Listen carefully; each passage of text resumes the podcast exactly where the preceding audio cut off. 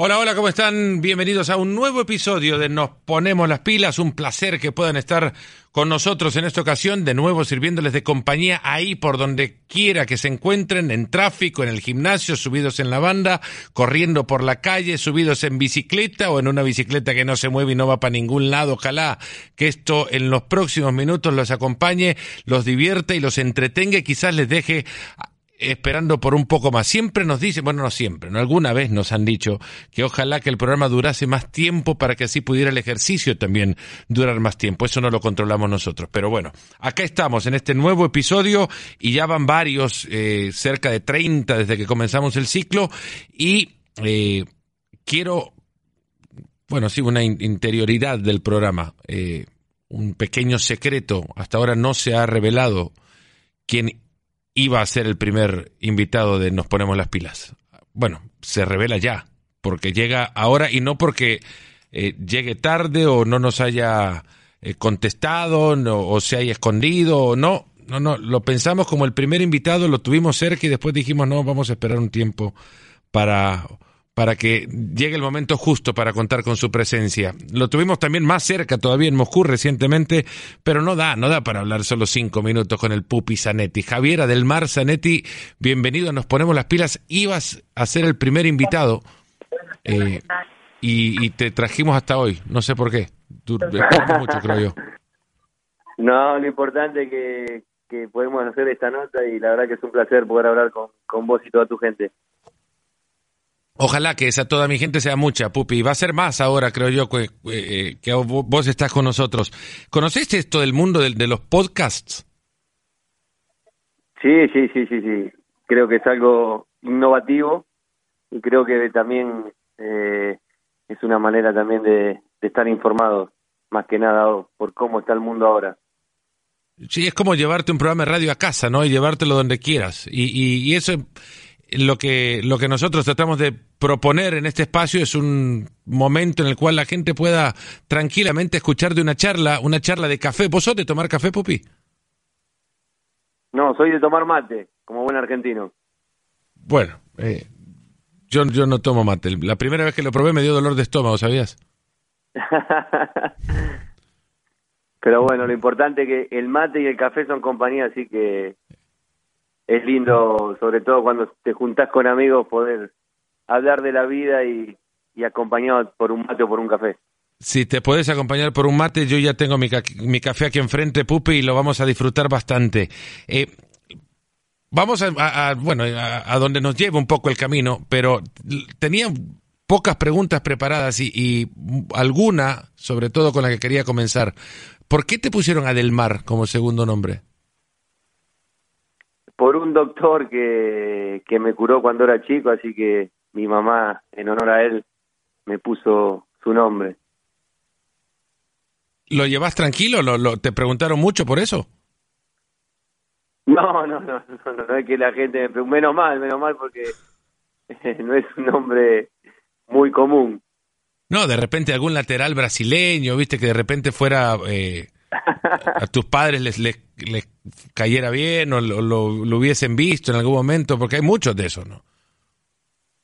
Sí, sí, sí, pero bueno, por suerte no es que me, me, preguntan mucho por el origen del nombre. ¿Qué es lo que más te preguntan, Pupi? No, eh, del sobrenombre Pupi sí, muchos, eh, pero de, de Adelmar no, por suerte no. Prefiero contestar el sobrenombre Pupi que, que mucho más, más fácil y bueno, ¿Por qué lo de Pupi?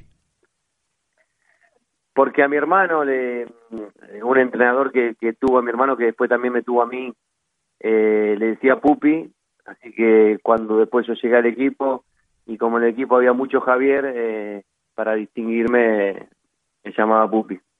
¿Esto es en, en Remedio de Escalada o antes? No, esto es en Banfield, en Banfield. Esto ya en Banfield. Después de talleres, sí, sí. Cuando, cuando se habla mucho de fichajes hoy en día y ahora el mercado que ha cerrado recientemente y, y, bueno, que bueno, cierra y permanentemente queda abierto el debate sobre quién quiere a quién ¿no? y hacia dónde puede ir tal. En tu época, eh, yo creo que las cosas eran muy distintas, tan distintas, creo que tu fichaje hasta puede sonar muy extraño para la realidad de hoy, ¿no? Cómo llegás a, saltar a Europa es una historia que quizás, bueno, algunos habrán conocido, pero de esa historia a vos, ¿qué te queda? De cómo terminaste saltando de Banfield a Inter.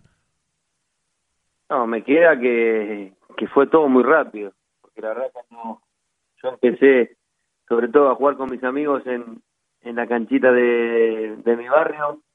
Nunca hubiese imaginado que después con el tiempo, empezando a jugar al fútbol profesional y jugando muy poco en Argentina, eh, me hubiese llegado esta posibilidad de, llegar a Italia, cuando yo en ese entonces veía los, los partidos de Italia por la tele y en ese entonces también pensaba qué lejos estaba de todo eso, pero la verdad que, que me llegó todo muy muy rápido cuando era muy joven.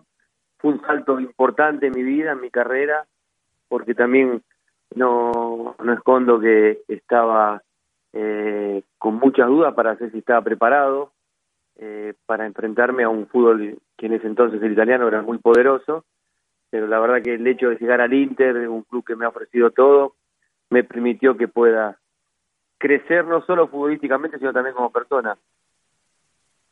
Vos terminaste eh, por ser el segundo, eh, bueno, no digo plato de segunda mesa, ni mucho menos, pero en ese, en ese partido puntualmente, en un Banfield Boca, donde llegan a ver a otro jugador, terminan llevándote a vos, ¿era así? Es, ¿O se ha creado un mito alrededor de, de esta historia? No, en realidad a mí me ven jugando para la selección sub-23 en Mar del Plata en los Juegos Panamericanos. Eh, el Inter estaba por comprar a Rambert, estaba viendo otros jugadores y bueno, tuve la suerte que en ese partido me fue muy bien. Y los vedores que estaban ahí del Inter eh, llamaron enseguida al presidente para decirle eh, que estaban viendo otros jugadores. Cuando en ese entonces estaba el, el video cassette, todavía no había llegado como, como está la tecnología ahora, no estábamos tan avanzados. Y cuando el presidente vio ese partido dijo tienen que comprar el número 4, eh, pero no, vinimos con atacante, no número 4, el número 4, que el presidente era Moratti que estaba viendo el partido con su hijo, y así fue como, como me compró. Pero lo, lo, lo extraño de todo esto que el, el pasar de Banfield al Inter directamente, porque en mi mente estaba, bueno, afianzarme en Serie A en Argentina, después por ahí eh, jugar en algún club eh, más importante y recién después por ahí tener la posibilidad de viajar a Europa. Eh, lo, lo del Inter, a, lo de Banfield al Inter fue, fue la verdad que muy muy extraño, pero bueno, me tocó a mí y la verdad lo pude aprovechar al máximo. Cuando llegaste a, definir ya tu destino y a arreglar ya temas contractuales y demás, recuerdo alguna vez contabas que en la mesa de quienes eh, en la mesa para, para firmar el contrato, terminaron llegando personas que jamás en tu carrera habías visto y que terminaban siendo de alguna manera dueños de parte de tu pase. Sí, sí, porque en ese entonces eh, mi pase eh, lo tenían 10 personas que, eran, estaban vinculadas a Banfield. y ahí a la hora de firmar conocía mucho de ellos eh, también algo, algo raro, eh, pero creo que para ellos también fue una cosa, fue una cosa importante porque eh, les permitió no solo ayudar a Banfield llevándome de talleres a ese club, sino después con la venta hacer un, gran negocio económico también. Imagínate, a eso me referí un poco de, de, cómo quizás tu, tu fichaje ya es uno de otras épocas del fútbol. ¿O ha cambiado esto, vos que lo ves un poco más cerca? No, ahora cambió todo. La verdad que ahora eh, cambiaron los métodos, cambiaron las cifras. Eh, creo que estamos hablando de, otro tipo de, fútbol, de otro tipo de, mercado. Eh, se han pasado 23 años, así que todo se, ha, evolucionado. ¿Cuántas veces viste vos ese partido Boca Banfield? Porque alguna vez lo revisamos nosotros en, el, en un celular, viéndolo en YouTube, y no sé si es que tenés memoria fotográfica o lo has visto tantas veces que te recordás perfectamente de cómo se dieron las cosas en aquel partido. ¿Es eso lo, de, lo segundo, memoria fotográfica? Y yo creo que el partido con Boca significó para mí eh, el conocimiento total de parte del ambiente futbolístico, porque hasta ese entonces eh, se empezaba a hablar de, un chico que estaba haciendo las cosas bien en Banfield, de una futura promesa para la selección argentina, pero lo que significa jugar contra Boca en la bombonera, ganar el partido y, la verdad, jugar un, gran encuentro me llevó al otro día a estar en la etapa de todos los diarios y eso creo que fue eh, mi primer gran viviera para que me abrió el mundo. Y, la verdad que cada vez que veo ese partido, yo no puedo creer lo bien que salió todo, pero lo que por ahí no sabe mucha gente es que después de ese partido yo salí caminando y me caminé con mi papá y un gran amigo tres cuadras para tomar el colectivo que me llevaba a mi casa, porque no tenía auto, nada, y subiendo al colectivo eh, el colectivo lleno con mucha gente de Boca, me decía, pero vos recién estuviste en la cancha. Eh, y la gente tampoco lo, podía creer. Pero son esas cosas y uno recuerdo que, que te da el fútbol, que son bonitos, poderlo haber vivido en ese momento y poder recordarlo también. Hasta en, hasta en eso ha cambiado el fútbol, porque ahora hay chicos que no han ni siquiera debutado en primera y ya tienen su auto, su contrato, su representante le ha cambiado mucho el crecimiento al futbolista. La construcción de una carrera ahora es, muy diferente, ¿no? Sí, es muy diferente porque, como te decía antes, el fútbol ha evolucionado mucho, eh, eh, hay mucha más eh, información, hay mucha más preparación. yo creo que son fundamentales los comportamientos, la educación que, uno trae también de su casa, que eso no eso no tiene que cambiar nunca, por más que pase el tiempo, eso es lo que lo que es la base y lo que te tiene que acompañar durante toda tu carrera. Pero ahora, eh, por cómo evolucionó todo, eh, sobre todo eh, a nivel mundial, y más que nada en el fútbol, el jugador también lleva mucho más conocimiento, mucho más preparado. Hablaste siempre de una construcción de carrera, incluso hasta en el final de la misma. Querías que la, la gente te recordara de una cierta manera por lo que vos le dedicaste a la construcción de esto. Y utilizo permanentemente el, el verbo porque sos hijo de un albañil que al final terminaste construyendo algo. ¿Qué es lo más, eh, lo que a ti más te costó construir, Pupi? De estos 20, de esos, bueno, 20 años de carrera. Como, como, bien, como bien hijo de albañil, yo fui construyendo mi carrera eh, paso a paso las distintas etapas de mi vida eh, me ayudaron para, eh, para cometer errores, para corregirlos, eh, para aprender, para escuchar. Yo creo que lo que te decía antes es fundamental.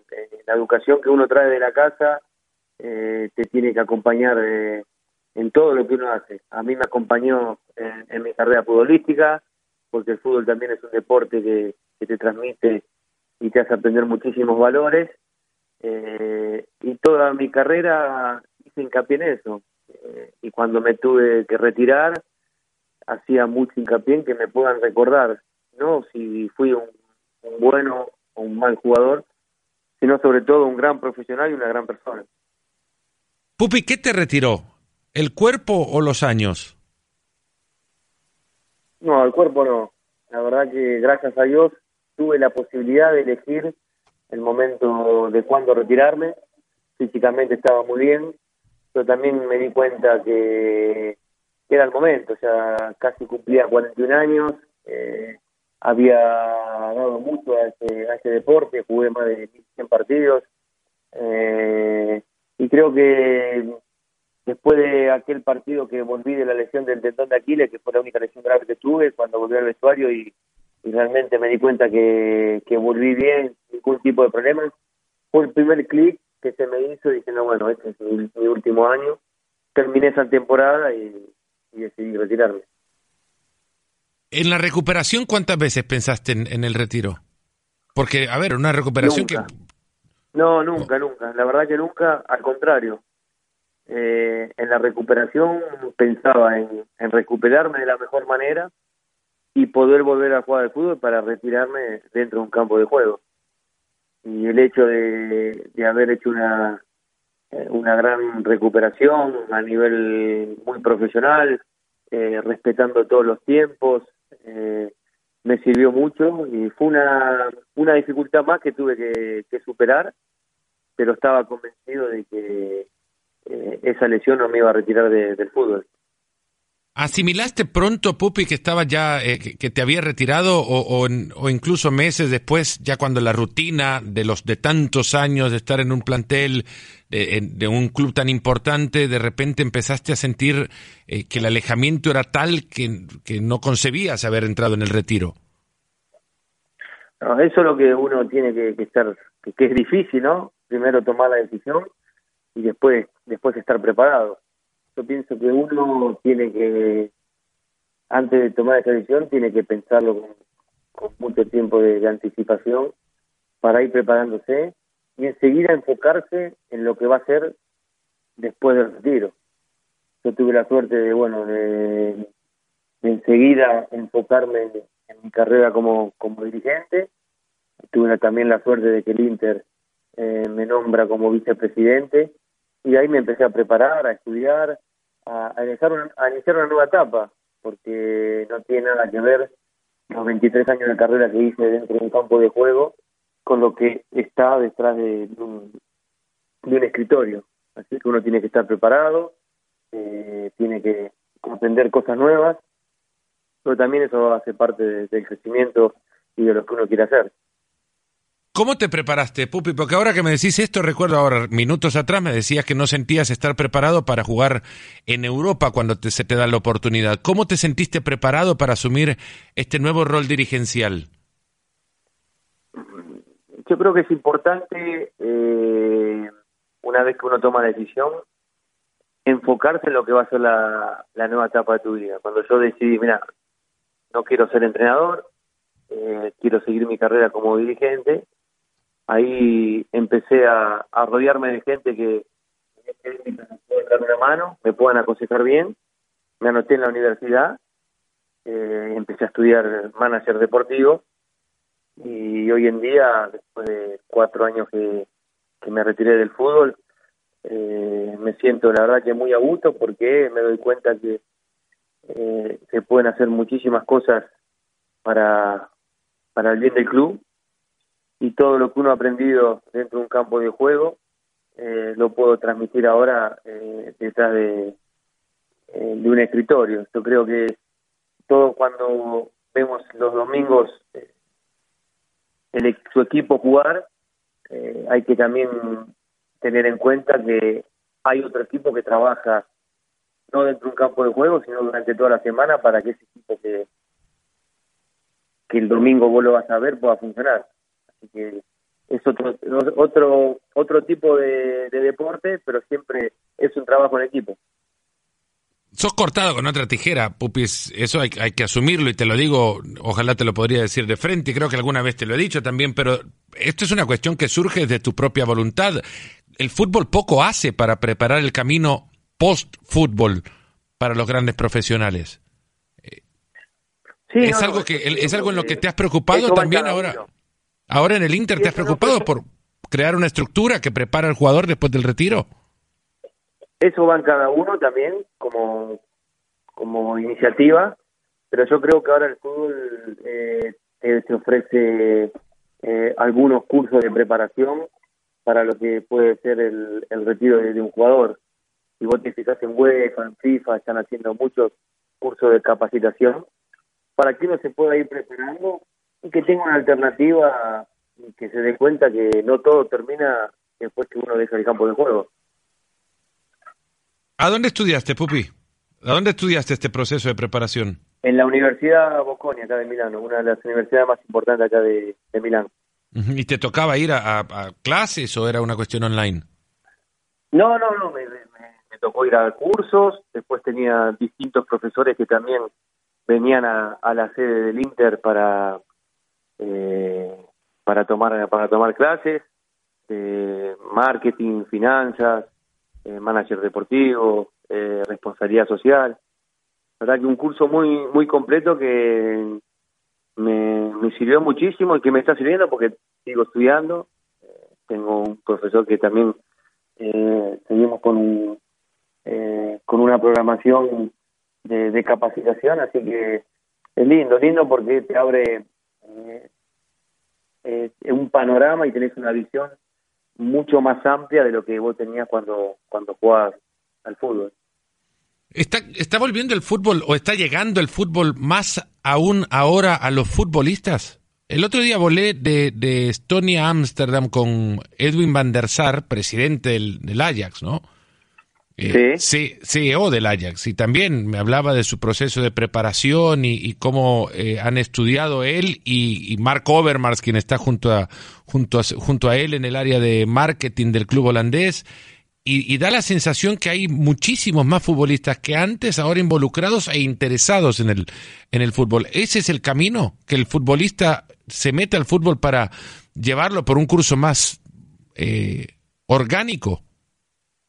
Bueno, con Van de Sar y con Orma me encuentro a veces en las reuniones de, la UEFA, nos hemos cruzado, hemos eh, intercambiado eh, puntos de vista de, de, los dos caminos que estamos que estamos haciendo.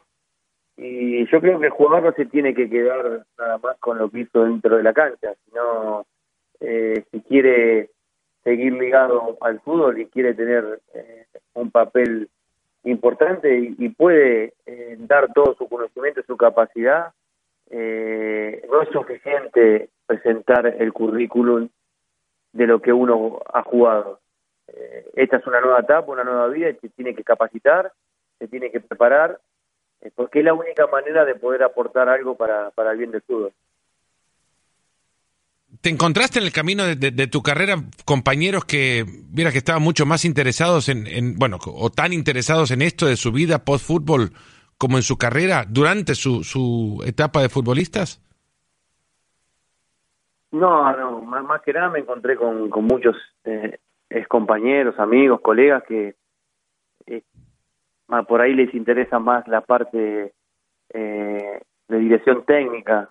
Eh, muchos, muchos de mis ex compañeros por ahí están más volcados a lo que es eh, el campo de juego, sea como entrenador o sea como director esportivo o siempre muy, muy cerca del equipo.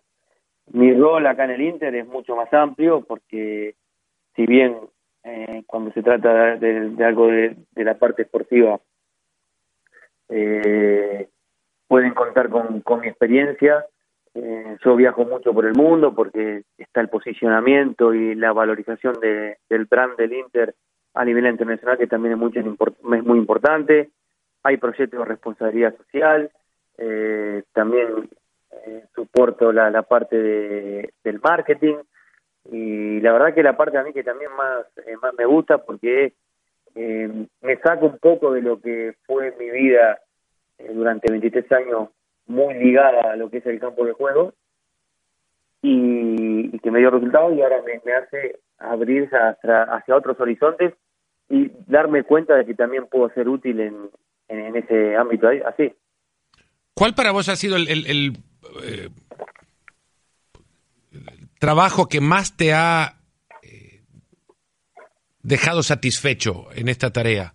Aquel, aquella llamada o aquel, eh, no sé, aquel éxito dirigencial que a vos más te satisface. Hasta ahora, ¿no? Mira, mira eh, la verdad que el hecho también de, lo que decía antes, ¿no? Poder trabajar en equipo eh, y por ahí juntarme con la gente de marketing, eh, hacer un plan estratégico, una, una programación, eh, lograr los objetivos, eh, eso, eso es algo que, planificar es algo que, me gusta mucho. Eh, también me gusta mucho, también, también teniendo la experiencia de, mi fundación en Argentina, la responsabilidad social. Y hace ya casi dos años que en el Inter implementamos un, más allá de que tenemos un proyecto que se llama Intercampus a nivel internacional, Ahora estamos llevando adelante un proyecto en el territorio de Milano eh, que trata eh, pura y exclusivamente de la responsabilidad social, donde están involucrados jugadores del primer equipo, jugadores de las inferiores, jugadores del fútbol eh, femenino, eh, empleados del club, empleados de los sponsors, sponsors, digamos que eh, quiero crear como que el Inter, no quiero crear, el Inter es una gran familia y también trabajar en el Inter eh, significa esto, ¿no? Eh, estar eh, involucrado en un proyecto de esta magnitud, un proyecto social y que esta gente también toque con la mano lo que lo que hacemos. ¿Te imaginaste que tu fundación, Pupi, va a llegar a crecer tanto como ahora? porque la misma ya está, bueno, eh, por lo menos mediáticamente cercana a actividades que organiza el propio Vaticano, por ejemplo. Sí, lo, de la fundación mía fue algo eh, hermoso porque si me pongo a pensar cuando cuando arrancamos allá por el 2001 en un año difícil para los argentinos, eh, todos estos años que, que hemos trabajado con la gente que que hemos contado, toda la gente que se quiso involucrar y que nos acompaña en los distintos proyectos que tenemos, eh, para mí es una gran satisfacción. Y que hoy la Fundación PUPI sea reconocida a nivel mundial eh, por todo lo que hace, para mí eso es una, gran satisfacción.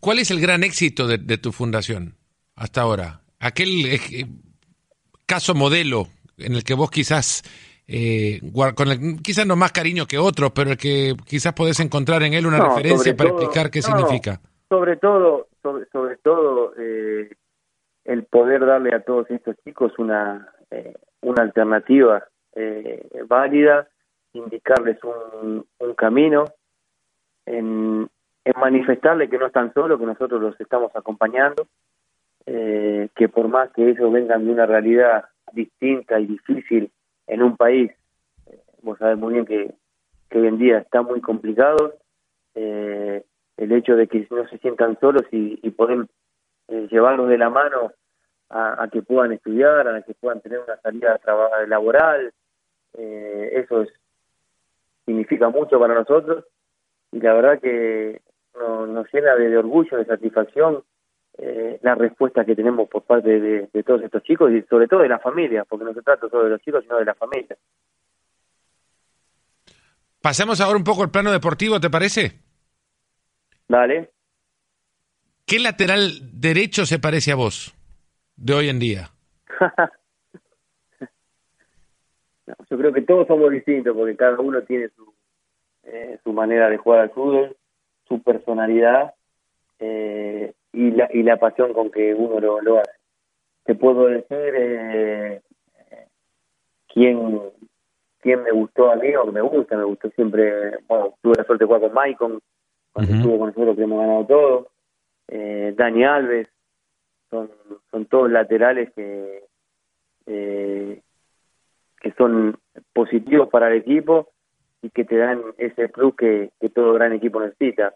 Hoy en día me gusta mucho Talafico, lo vi crecer en Independiente y está jugando el H, que lo está haciendo de la mejor manera. Así que la verdad que tuve la suerte también de, jugar y de enfrentar a, grandísimos jugadores. De Tagliafico se refiere muy bien justamente a Van der Sar, de quien antes hablábamos, y de su, eh, bueno, no, no, es que haya crecido mucho, es que ha llegado ya crecido al Ajax y está obviamente dándole un vuelo importante al equipo y a él profesionalmente. Seguro el Ajax en cualquier momento se le queda chico al, lateral. Eh, ¿Te dio por, por eh, una vez terminada tu carrera, porque si algo se recuerda tuyo es la capacidad de subir, bajar incansablemente, ¿te dio en algún momento aquello que a muchos futbolistas le da por salir a correr maratones, por ejemplo? No, maratona no, pero eh, me entreno muy seguido, la verdad que no lo hago eh, por el hecho de que se siga, lo hago porque la verdad que me gusta, me gusta entrenar, me gusta hacer deportes, eh, me hace sentir bien y yo creo que eso siempre me, me, va a acompañar, porque fueron muchos años que practiqué deportes, así que uno nunca deja de, ser un deportista. Pupi, antes de irnos y para ir eh, más o menos cerrando el camino de esto, ¿por qué no fuiste entrenador? habiendo tenido tantos buenos ejemplos? Sí, yo creo que uno eh, lo tiene que, sentir eso de, ser entrenador. Y la verdad que siempre eh, he pensado de que mi rol después del fútbol eh, se volcaba más para la parte dirigencial. Por lo que te había manifestado antes, eh, el hecho de haber eh, jugado 23 años al fútbol, de estar muy ligado al campo de juego, quería también probar otras experiencias y tener una, una visión mucho más amplia.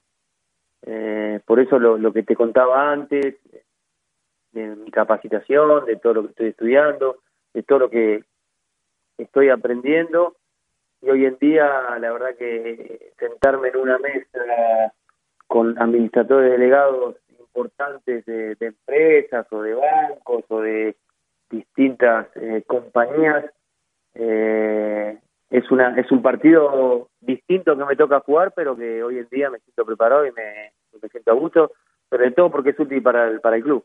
Mourinho no te pudo convencer para pensar de otra manera, para que te convirtieras en, eh, bueno, eh, rival suyo en algún momento.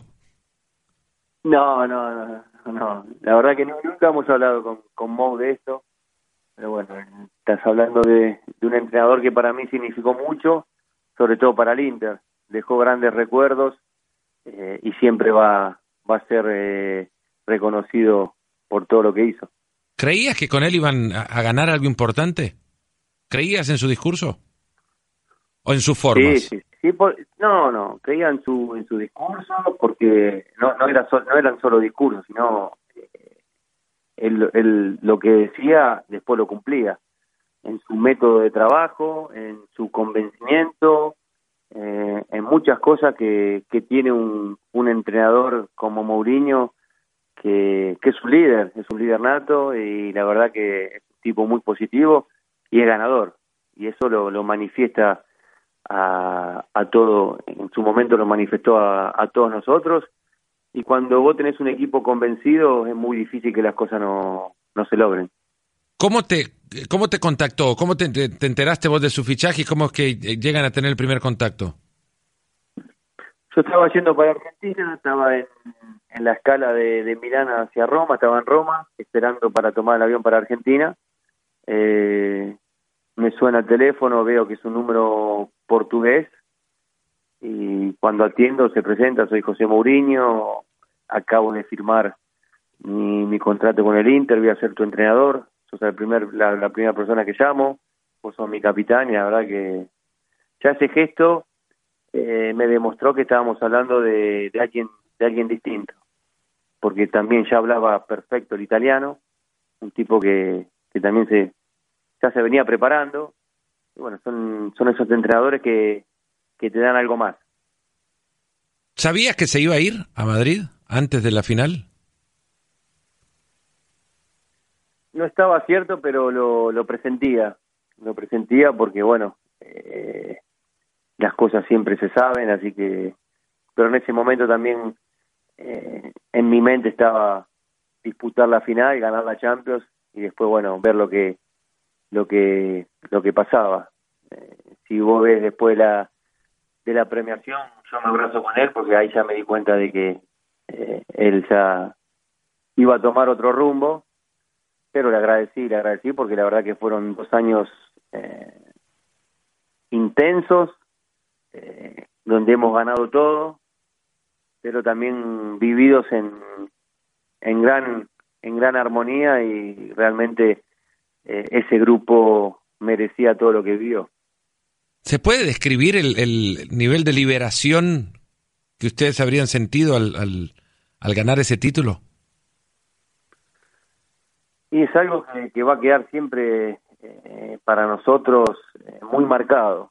¿Por qué? Porque para muchos, yo tenía 37 años, para muchos de nosotros era la última posibilidad de jugar una final de Champions y de poder levantar ese trofeo. El Inter no lo hacía hace 45 años. Eh, y era quedar en, la historia verdadera del club. Eh, más que nada porque ganando la Champions, eh, yo tenía también el triplete, que somos el único equipo italiano que, lo ha logrado. y es quedar realmente en escribir una página importante de, nuestro querido club. Así que lo que vivimos en Madrid para todos nosotros va a ser algo inigualable. Pupi, lo vamos a ir cerrando, pero con esto, con lo que siempre terminan eh, nuestros invitados acá, y es armando un 11. Eh, yo te quiero pedir un once de aquellos rivales que vos enfrentaste en tu carrera. No tiene que ser exacto ni preciso y que ninguno tampoco se moleste si se queda fuera, sino aquellos once que ahora se te vienen en mente como los rivales más complicados que te tocó enfrentar. ¿Se puede? De rivales, eh, bueno, digo nombre, después ustedes lo, lo acomodan, pero me viene me viene en mente eh, ¿En el arco? En el arco, bueno, Bufón. Eh, después me viene me viene en mente Pablo Maldini, Franco, Franco Baresi, Cafú, Roberto Carlos, Fernando, Fernando Redondo, eh, Xavi, Iniesta, Roberto Bayo, que fui compañero, pero también me tocó me tocó enfrentarlo, eh, Ronaldinho, Messi, todo, la verdad que tuve la suerte de jugar con grandes jugadores y contra grandes jugadores. Y bueno, eso también te hace, te hace crecer y te, te levanta el nivel de, competitividad. Así que eh, fue para mí un, un privilegio eh, poder enfrentar y compartir un campo de juego con todas estas figuras. ¿A dónde se te puede ver ahora en un campo de juego, Pupi? ¿Te juntás con amigos? Sí, sí, me junto con amigos. Eh, Inter tiene un proyecto que se llama Inter Forever, que es un equipo hecho por para todas las leyendas del club. De vez en cuando organizamos partidos, así que vamos eh, por el mundo y la verdad que, que nos divertimos y también nos recordamos de, de todos los momentos vividos juntos. Pupi, de verdad que muchas gracias por esta charla. Maravilloso el tiempo que nos hace entregado. Te juro que será bien apreciado y, ha sido bien apreciado además. No, no, la verdad que es un placer ser. Bueno, lo mejor para, para el programa y cuando tengan ganas de seguir hablando de fútbol, llamadme que, que seguimos otra charlita más. Y lo haremos pronto, ahora que se viene la Champions. Acordate que esta es la casa de la Champions y aquí estaremos viendo varios de los partidos de tu Inter. Vaya grupo que les tocó, ¿no? El grupo complicado, pero también la verdad que estimulante por, por los adversarios que, vamos a enfrentar. Ahí estaba Javier Zanetti, nos ponemos las pilas. Muchas gracias, Popi. Un fuerte abrazo hasta Italia y desde acá Gran abrazo nos despedimos. Gracias. Gracias por escucharnos. Busca ESPN Deportes en iTunes y TuneIn para más podcasts.